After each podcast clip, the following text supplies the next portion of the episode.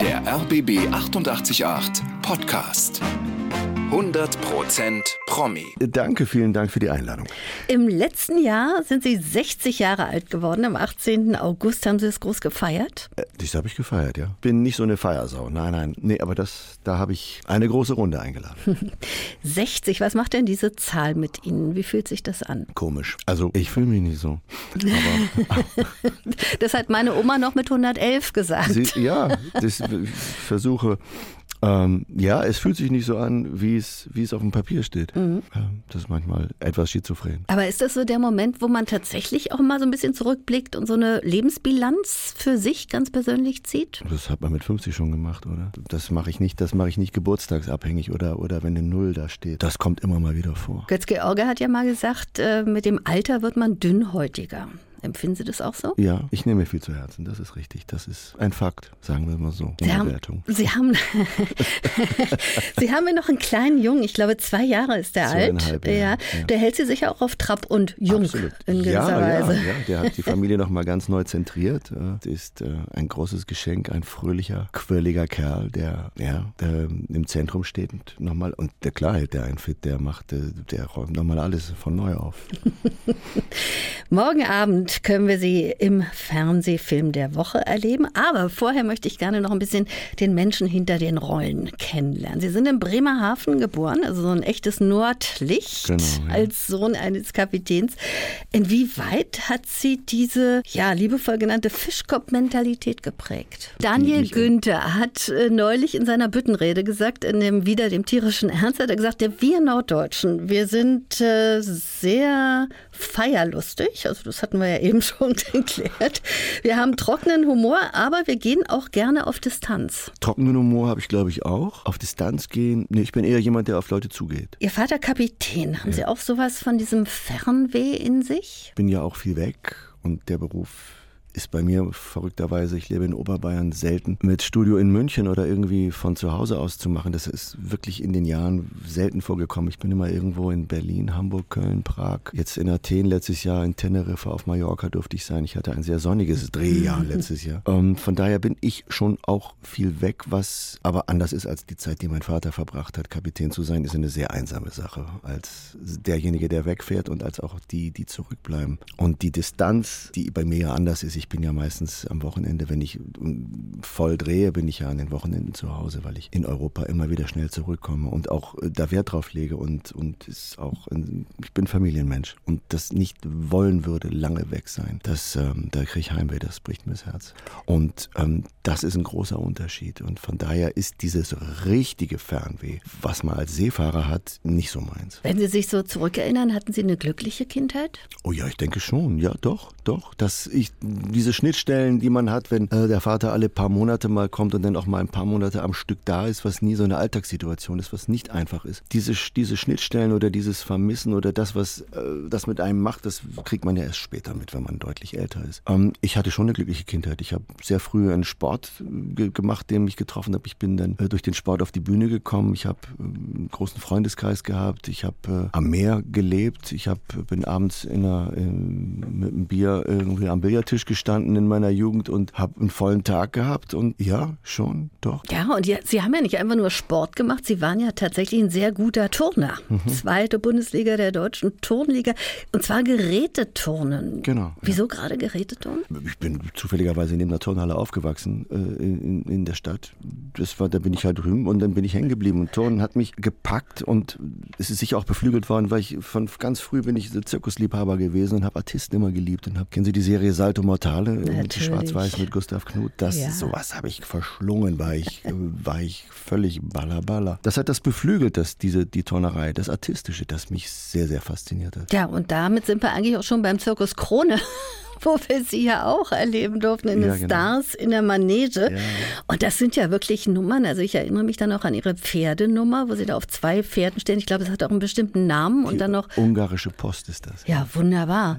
Wie lange haben Sie denn für sowas trainiert? Ich hatte drei wunderbare Möglichkeiten, bei Stars an der Manege mitzumachen. Ähm, ich habe immer Sachen gemacht, die so klassische Zirkussachen sind. So, ich war das erste Mal auf dem Hochseil, das zweite Mal mit Bodenakrobaten aus Frankreich äh, in der Nummer integriert, die ich komplett mit denen mitgemacht habe. Und dann haben wir gesagt, irgendwann ähm, alle paar Jahre durfte man da mitmachen, äh, immer mit Abstand. Da habe ich gesagt, ja, was mit Pferden machen jetzt. Und dann war ich in Monte Carlo beim Zirkusfestival. Da war ich auch ein, zweimal. Und ähm, da gab es diese ungarische Post. Und ich habe zufällig die Leute, die vom Bayerischen Rundfunk da waren und, und die Aufzeichnungen betreut haben und so, die, die senden das ja, die auch, das sehen wir ja auch hier als, als, als Fernsehshow. Die haben gesagt, Mensch, vielleicht da müssten wir sagen, ja, da, die, die Französin, die hat aber das mit 16 Pferden gemacht. Vielleicht kann man das auch kleiner machen, aber das wäre vielleicht was, was, was gehen würde. Oder mhm. man muss ja auch gucken, dass es irgendwie, dass das machbar ist. Und es waren immer Sachen, die ich gemacht habe und zugesagt habe, weil ich wusste, ich habe vor Weihnachten diese vier oder sechs Wochen Zeit, mich darauf vorzubereiten, weil ich das auch als Respekt vor den Artisten, vor den Zirkusleuten empfunden habe, dass man nicht einfach kommt und sagt, ich bin derjenige, ich mache irgendwie, äh, was weiß ich, gehe in die Manege, Pudel in der Hand, Pudel in die Kiste, Kiste dreht, Pudel weg,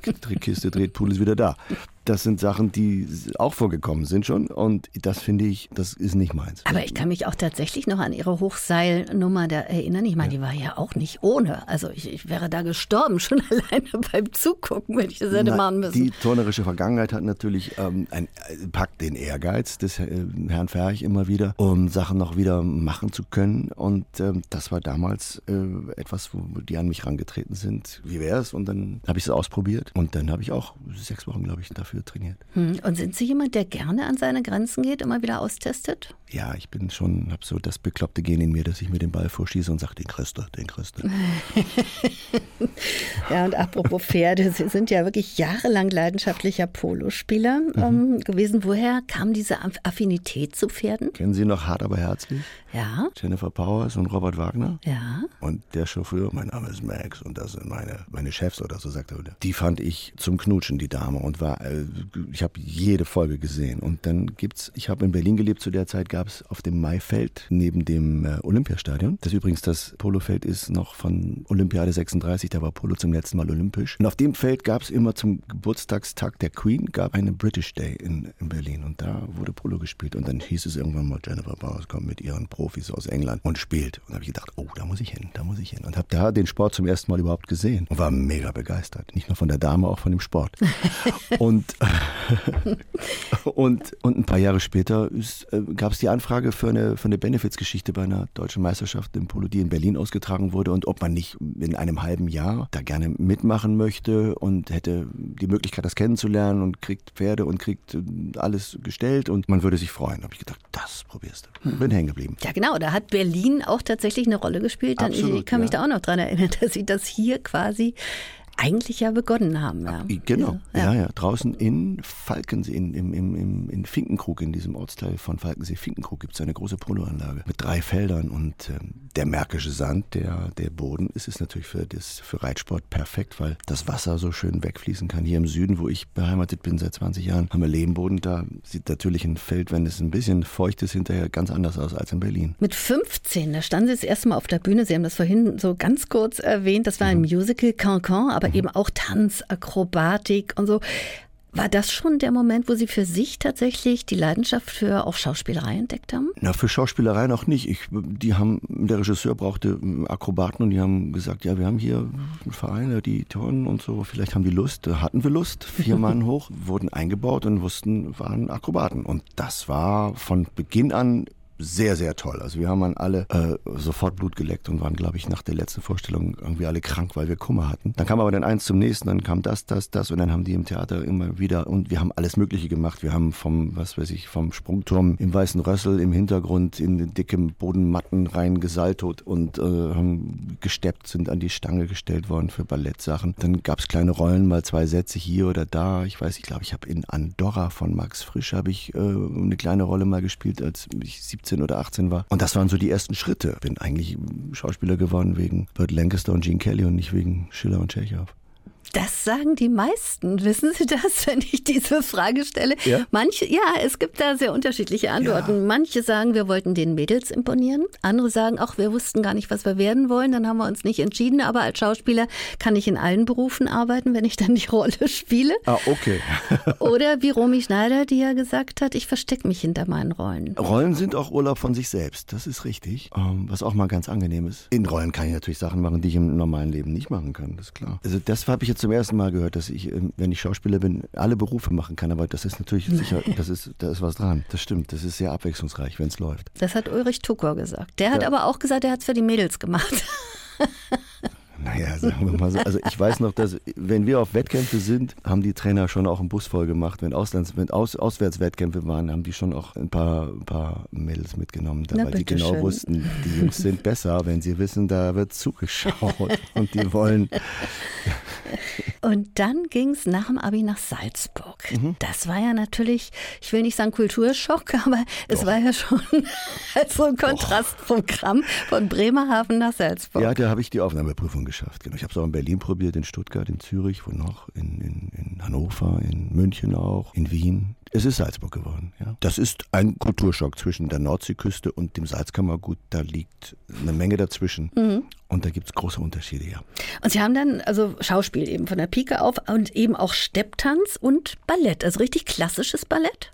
Ballett hatte ich während der Zeit in Bremerhaven schon im Theater. Da wurden wir auch an die Stange gestellt und haben gesagt, so, jetzt hier ein bisschen, damit das Sportliche manchmal ein bisschen weggeht und es etwas elegantere durchkommt. Das hat aber, Ballett gehört auch bei den Mädchen beim Turnen mit dazu und es ist auch eine, eine ähm, ein Teil des Trainingsprogramms, bei Jungs eher weniger. Das habe ich damals gemacht. Gesteppt habe ich denn in Salzburg, genau. Da gab es mhm. auch Stepptanz als eine der vielen Fächer, die man an den Vormittagen macht, wenn, wenn das, das, wie soll ich sagen, das Programm von, von Sprecherziehung. Es ging ja mal mit dem Morgentraining los und dann wurde an einem Tag gesteppt, dann an African gemacht, dann nächstes Jazz, dann klassische Tänze war ein Tag und am fünften Tag war, ich weiß nicht was noch war, Akrobatik. Das durfte ich dann irgendwann übernehmen, als mhm. sie gemerkt haben, irgendwie, das macht der besser als der andere. Sag, Heino, mach du doch. Sag, okay, dann mache ich das jetzt.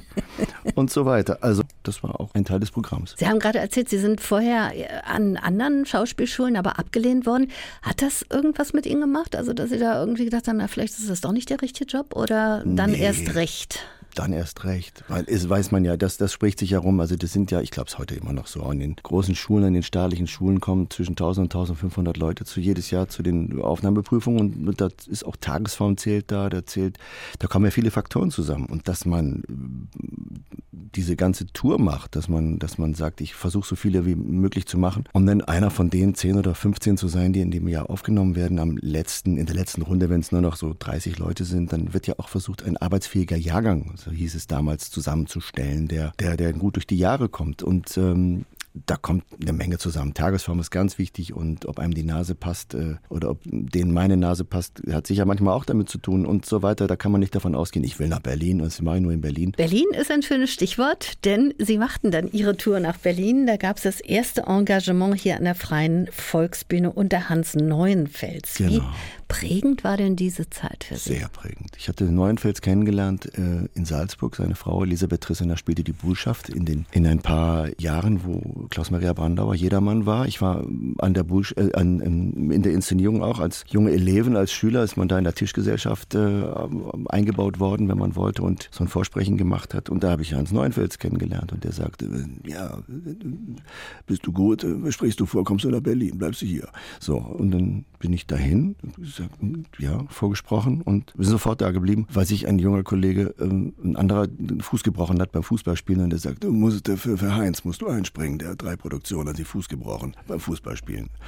Äh, du bleibst gleich da, du kannst morgen Abend einspringen. Also so ging es, ich wurde voll ja. in, in, hineingeworfen. Und da waren Sie dann drei Jahre, dann ging es ja nahtlos weiter, dann kam, waren Sie Ensemblemitglied hier am Schiller. Die letzte Führung im Schiller Theater vom Ensemble, das hat der Alexander Lang und und Alfred Kirchner mit Vera Sturm ähm, und noch einem übernommen. Das war, bis denn das Ensemble Schillertheater geschlossen wurde, war das so das letzte richtige große Ensemble. Da bin ich mit drin gewesen und Peter Zadek hat dann, ich glaube zwei Jahre später, also in der Zeit Schillertheater durfte ich in einem Sommer, in einem Sommer am Theater des Westens mit Peter Zadek, dem Blauen Engel. Mhm. Äh, da war ich, hatte ich eine Rolle, die, die Hans Albers Rolle damals aus dem Film. Lien hat, wenn, wenn ich das auch so höre, doch in ihrem Leben auch eine große Rolle gespielt. Also einmal haben wir eben schon gesagt, Polo hat hier angefangen, aber auch auch ihre ersten Schritte auf der Bühne im Grunde genommen genau. mit ganz ja. prägenden Leuten. Und auch der RBB, damals SFB, hat, glaube ich, auch eine Rolle gespielt bei Ihnen.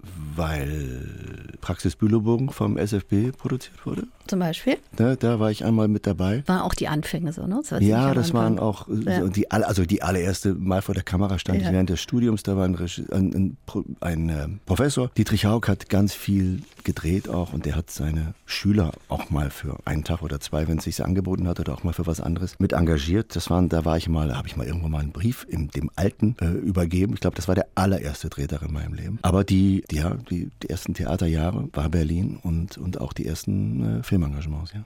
Wenn Sie heute so an Berlin zurückdenken, was bleibt da? Was, was ist Berlin für Sie? Eine aufregende Stadt und den Mauerfall hautnah in der Stadt mitzuerleben, war natürlich was ganz Besonderes, wenn Geschichte geschrieben wird. Und ähm, das war, das war eine sehr aufgerissene Zeit, die mich sehr beeindruckt hat. Und ähm, ja, es war toll äh, in den Jahren, wo Berlin eigentlich neu sortiert wurde und neu äh, gebaut wurde oder sich neu gesammelt hat, äh, dabei zu sein. Wie und wo haben Sie damals den Mauerfall miterlebt? Also in, verrückterweise war ich an dem Tag, als äh, Schabowskis Rede ähm, über über über Äther ging und er sich versprochen hat oder sagte, ja, seiner Meinung nach gilt das ab sofort und am selben Abend die Grenzen geöffnet wurden, da war ich gerade auf Heimatbesuch.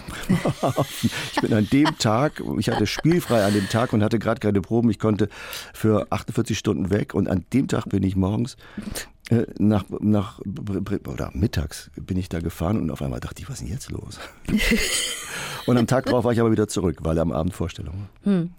Wenn Sie sich so an Berlin erinnern, hatten Sie so einen Lieblingskiez oder Lieblingskneipe, Lieblingscafé, Restaurant, wo Sie sagen, ach Mensch, ja, das war so, da bin ich immer hingegangen. Ja, es gab ähm, im, im, alten Westberlin, gab es in Charlottenburg so Theater und so Künstlerkneipen, der Diener oder der Zwiebelfisch. Gibt es heute am, noch, sieht noch genauso sieht aus. Noch genauso aus. Ne? Und bevor ich Comedian Harmonist gedreht habe mit Josef Filzmeier, wusste ich, dass, ich glaube, es war Bob Beberti, die Rolle, die den, den, den Ben Becker verkörpert hat, der saß immer wohl auch im Zwiebelfisch und, und hat da äh, gewohnt in der Nähe und hat da ein Bier getrunken. Also das waren schon, das war schon so ein Kiez da in, in, in der Ecke, wo, wo ich viel unterwegs war. Aber klar, Schillertheater und die Freie Volksbühne, wo das erste Engagement war, das war ums Eck. Ne? Ja, und wenn Sie da heute hingehen, wirklich die Zeit, äh, man hat den Eindruck, als sei die Zeit stehen geblieben. Sowohl im Zwiebelfisch als auch im Diener, als auch in der Paris-Bar übrigens. Richtig, genau. Hängen die Bilder heute noch wie damals? wir sagen jetzt nicht im Detail, was für Bilder das sind. Nein, das Manchmal. sagen wir jetzt nicht im Detail. Wenn wir mal auf Ihre so filmische Karriere gucken, es ging ja dann ähm, los, im Grunde genommen Ende der 80er sind Sie vom Theater direkt zum Film gewechselt und vielfach wird ja gesagt, Ihr Durchbruch 1997 mit dem Thriller Winterschläfer von mhm. Tom Tick. Sehen Sie das selbst auch so rückblickend? Ja, in demselben Winter auch, ähm, sind die Harmonists ein paar Wochen später erschienen, Comedian ja, Harmonists und dann war noch ähm, Zwei Männer, zwei Frauen, vier Probleme, eine Buena Vista Kinokomödie, Screwball äh, Road Movie, waren wir in München und in, in, auf dem Weg nach Venedig gedreht und dann gab es noch einen Film, der hieß Widows, äh, von Sherry Horman inszeniert. Das waren so vier Produktionen, die auf einmal zwischen, ich glaube, zwischen Anfang Dezember und Ende Februar in einem Winter mit mir ins Kino gekommen sind. Das hatte schon ähm, so eine Art durch, das hatte so einen so Durchbruchcharakter, ja. Oder Sie haben auch ganz viele Filme tatsächlich über die Geschichte Berlins ja, gemacht. Ja, ja, ja? genau.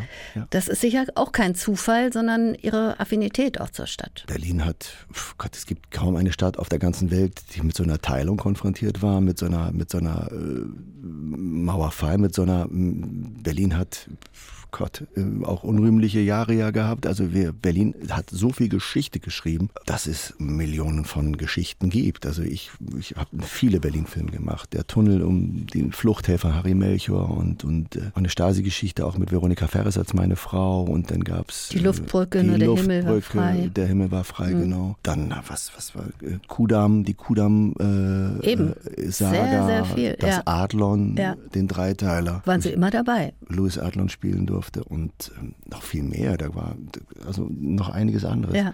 Jetzt der Palast, noch nicht so lange her. Ähm, das sind alles ja Berlin-Stoffe. Wie lange haben Sie in Berlin gelebt? 86, 87 bis 2003, so 17 Jahre. Wenn Sie ein Drehbuch bekommen, wissen Sie dann immer gleich, das will ich machen? Sind Sie da so ein Bauch- oder eher ein Kopfmensch? Ein Bauchmensch. Ich lese rein und, und, und äh, wenn man nach Seite 20 oder 25 merkt, das packt einen nicht, dann, dann wird es schon schwer. Also es ist, ja,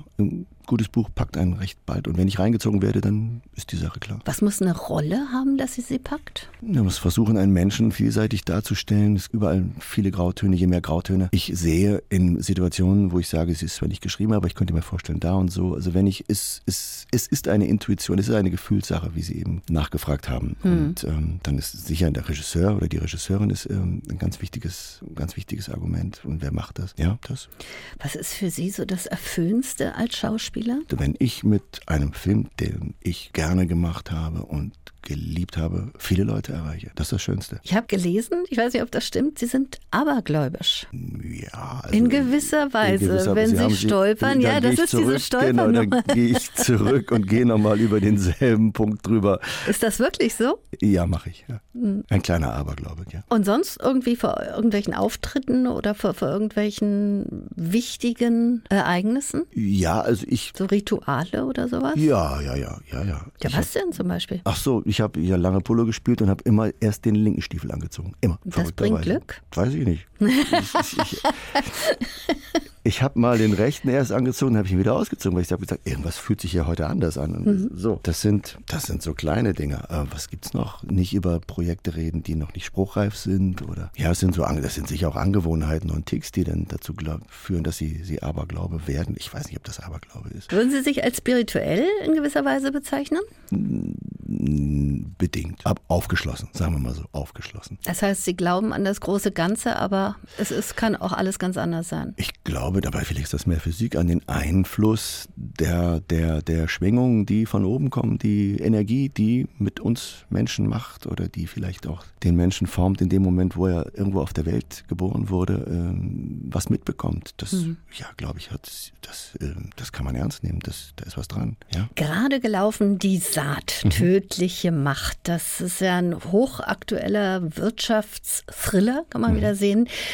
Jetzt natürlich noch zu sehen, auch in der Mediathek, ja. gedreht auf der Polarinsel Spitzbergen. Unter anderem, ja. Ja, aber das sind ja ganz außergewöhnliche Drehbedingungen das da gewesen. Das war ein großes Geschenk, da hochfliegen zu können, ja. Das war, also man muss schon sagen, wir haben das eigentlich fast das meiste in Prag gedreht. Also Tür von außen auf ein Haus zulaufen, Tür auf ist alles Spitzbergen und von innen die Tür zumachen ist Prag. Studio mhm. oder ähm, on Location, etwas, was so zusammengepasst hat, dass, dass das keiner merkt, der es nicht weiß. Aber die drei Wochen in Spitzbergen waren was ganz Besonderes. Was hat die so besonders gemacht? Naja, A war mal weit weg. Ne? Das ist von, ich bin von München losgeflogen, zwei Stunden nach Oslo und dann nochmal fast vier Stunden nochmal einfach gerade hoch. Und dann ist man irgendwie, ich weiß 900 Kilometer vom, vom Nordpol und ist weit weg vom Mittel, von Mitteleuropa, was mich, das war Sommer 22, als wir die letzten drei Drehwochen im Mai ging es los, in Spitzbergen waren und äh, es war, ja, hier hat ja Corona getobt, dann war der Ukraine-Krieg seit einiger Zeit am Start, dann Regierung und und, und äh, es war, ich hatte das Gefühl, dass wir mit so jeden Tag mit so viel Millionen von Impulsen beballert werden. Das fällt einem dann erst auch, wenn mal Ruhe ist. Und ich habe es sehr genossen da oben auf dieser äh, Inselgruppe, die 2500, ich glaube, Einwohner oder Bewohner hat und, und 3000 Eisbären heißt es. Ich weiß nicht, ob das in der Fülle der, also in dieser Zahl in, in, in Tourismus äh, äh, Log-Gag ist, aber wir haben auch welche gesehen. Und ich war da oben, ich habe mich verrückterweise sehr wohl gefühlt. Es hat so eine Wildwest-Atmosphäre, da ist ja viel, sind Kohlebergwerke und dann äh, haben die so ein, äh, die lassen das alles stehen, die bauen das nicht zurück. In dem Bergwerk, was geschlossen wurde, da waren draußen diese Schienen alle noch Loren und, und so Transportbänder und das war noch alles da. Ich hatte immer das Gefühl und dann äh, hat man diese grauen Berge gesehen, oben war Schnee und da hinten standen ein paar Füchse und ein paar Hirsche rum und, und ähm, es war eine Hauptstadt,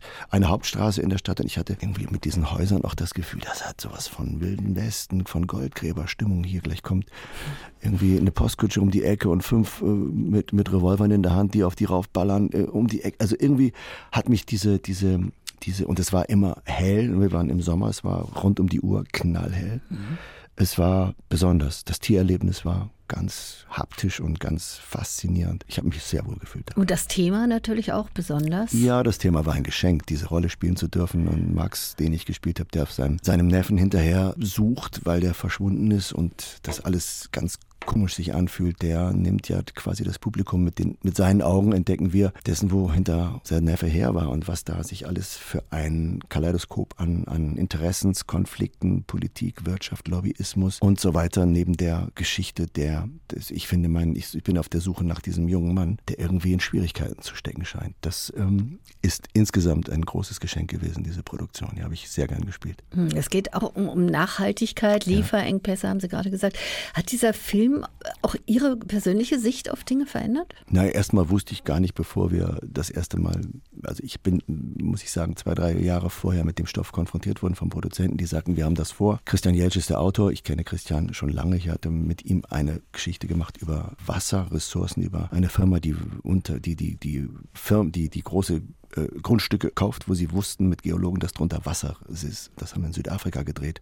Das hat er auch geschrieben. Ich wusste gleich, wenn Christian Jeltsch die Finger im Spiel hat, das ist spannend. Und, ähm, und ich wusste gar nicht, dass es dieses, ähm, diesen International Seed Wall auf Spitzbergen, vor dem wir auch gedreht haben und den wir innen äh, in Prag nachgebaut haben, äh, überhaupt gibt. Das ist eine, eine so eine Art Samenbank für da sind, glaube ich, 800.000 verschiedene Proben von, von, von allen möglichen Saatgut, Reis, Korn, alles, alles. So ein ähm, Seed Backup of the World ähm, wird das auch bezeichnet, was da oben im, im, im Permafrost in so einem Bergwerk lagert. Das wusste ich gar nicht. Und die haben um dieses, um dieses, ja, um dieses Gut, diese Geschichte gestrickt, dass ähm, große Firmen, ich wusste auch nicht, dass es nur drei Firmen auf der Welt gibt, die sich die gesamte Saatforschung äh, untereinander aufteilen. Mhm. Das ist auch bemerkenswert. Ne?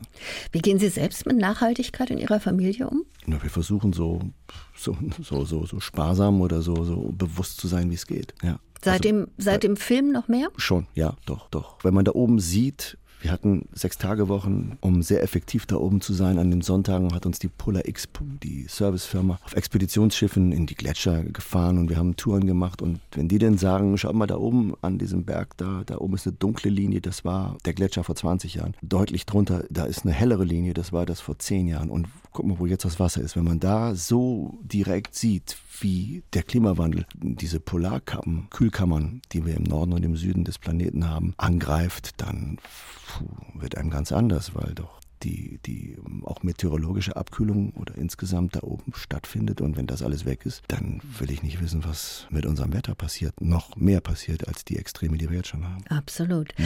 Viele kennen und lieben Sie ja in der Almenreihe als Kunstdetektiv. Ja. Ähm, was hat Sie an dieser Rolle speziell gereizt? Also, das ist mit meinem Highlight. Ich freue mich immer, wenn wir die nächste Geschichte anpacken. Es ist, ähm, Martin Suter hat eine tolle Figur erschaffen, die uns Deutschen auch ein, einen Spiegel vorhält, wenn ich das so sagen darf. Wir sind ja eigentlich mit der Muttermilch, mit diesem Disziplin, diesem preußischen auf die Welt gekommen. Und der Almen, der lebt, der lebt eine Anything Goes Attitude, der sagt von sich selber, ich bin ständig überinvestiert, also pleite. Mhm. Und äh, ne, das finde ich übrigens zu schön, diesen Satz. Den muss man sich wirklich mal merken. Und äh, dann lebt er in einer eher ähnlichen Konstellation mit mit seinem Butler, besten Freund, Koch, äh, Ratgeber, äh, philosophischen äh, Gesprächspartner Samuel Finzi spielt das mit äh, großartig. Ich liebe Samuel sehr. Wir haben die beste Zeit, wenn wir zusammen an den Almen-Produktionen arbeiten. Ähm, was hat mich daran interessiert? Diese Art Leichtigkeit aufs Leben, zu, mit, mit, mit, mit Leichtigkeit auch durchs Leben zu gehen, egal ob äh, er Minus ist auf der Bank oder ob alles, ob alles Katastrophe ist. Ein anderer Satz von ihm ist auch, man, muss, man sollte immer an das Beste glauben, dann stellt es sich auch ein. Mhm. Mhm. Ist ja auch so. Ja, ich mag auch den Satz, meine Augen befinden sich bereits im Zustand seliger Vorfreude. Sehr gerne. Ja, da gibt es so viele schöne Sachen, wirklich, was man zitieren kann.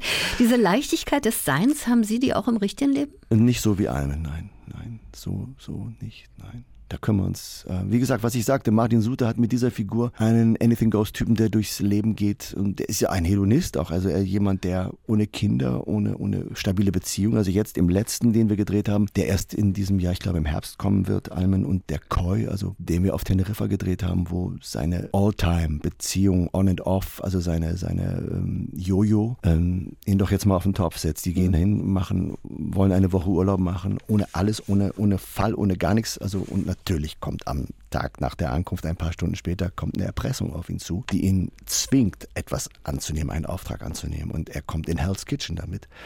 Aber die will jetzt mal wissen, wo es denn nun hingeht mit dem guten Mann. Und, und der versucht sich da noch rauszuwinden, aber sagt am Schluss, ich könnte mir vorstellen, etwas Festeres äh, ins Auge zu fassen. So, also immer noch so halb, aber ähm, die Leichtigkeit und der Blick aufs Leben, der auch ein trauriger Almen zwischendurch ist und jemand, der ähm, auch verzweifelt und, und sich Sorgen macht. Aber der hat, glaube ich, nicht so viele Versicherungen, wie wir alle haben. Aber der ist eben auch so ein echter Genussmensch. Total. Und das könnte ich mir bei Ihnen aber auch vorstellen. Ja, also einen guten Wein, leckeres Essen und ähm, andere Sachen, die ähm, trage nicht so viele Anzüge wie er. Er trägt ja täglich Anzug. Ähm, das mache ich nicht. Aber wenn es den, wenn's den Anlass erfordert, auch sehr gerne. Er umgibt sich mit den schönen Dingen des Lebens. Die Kunst ist etwas, was auch ich sehr gerne mag. Ich liebe Expressionisten und, und Malerei, Fotografie. Ja, das mag ich auch sehr gerne. Der Kommissar Ingo Thiel, das ist ja auch so eine, so eine Rolle, die mhm. ihn im Grunde genommen, denkt man, auch so ein bisschen auf den Leib geschnitten ist. Und der lebt auch noch, dieses Vorbild. Ingo ist, äh, wir sind ein Jahrgang, ja,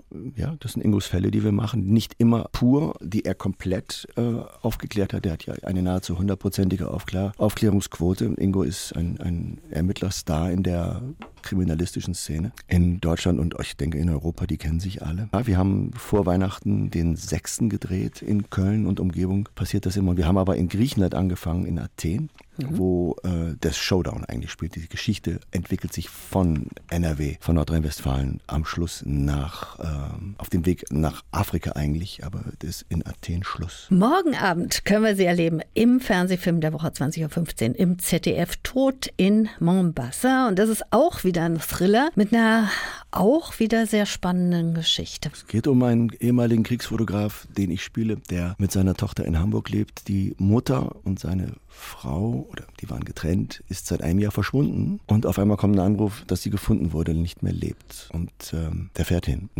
nach Mombasa und trifft auf merkwürdige Umstände und merkwürdige Hinweise von Freunden von ihr, die, die er aufsucht und sagt, was hier los ist habt ihr sie noch gesehen? Wann habt ihr sie zuletzt gesehen? Wir haben ein Jahr lang nichts gehört und haben aber so komische Karten gekriegt und ich kann mir aus dem keinen Reim machen. Und dann führt eine Spur in den Kongo und er reist mit einer guten Freundin von seiner Frau, von der Mutter seiner Tochter, die aber überhaupt nicht auf, auf den Moritz Wagner, den ich spiele, steht, weil die findet ihn eigentlich scheiße, weil das war, als er noch aktiver Kriegsfotograf war, auch ein emotionaler Zombie, so sagt sie über ihn und das war alles nicht so lustig, was sie gehört hat. Und jedenfalls eine, zwei machen sich auf den Weg in den Kongo und es geht, äh, es führt eine Spur in Kobaltminen und es tut sich ein Geflecht von wirtschaftspolitischen Wirrungen auf.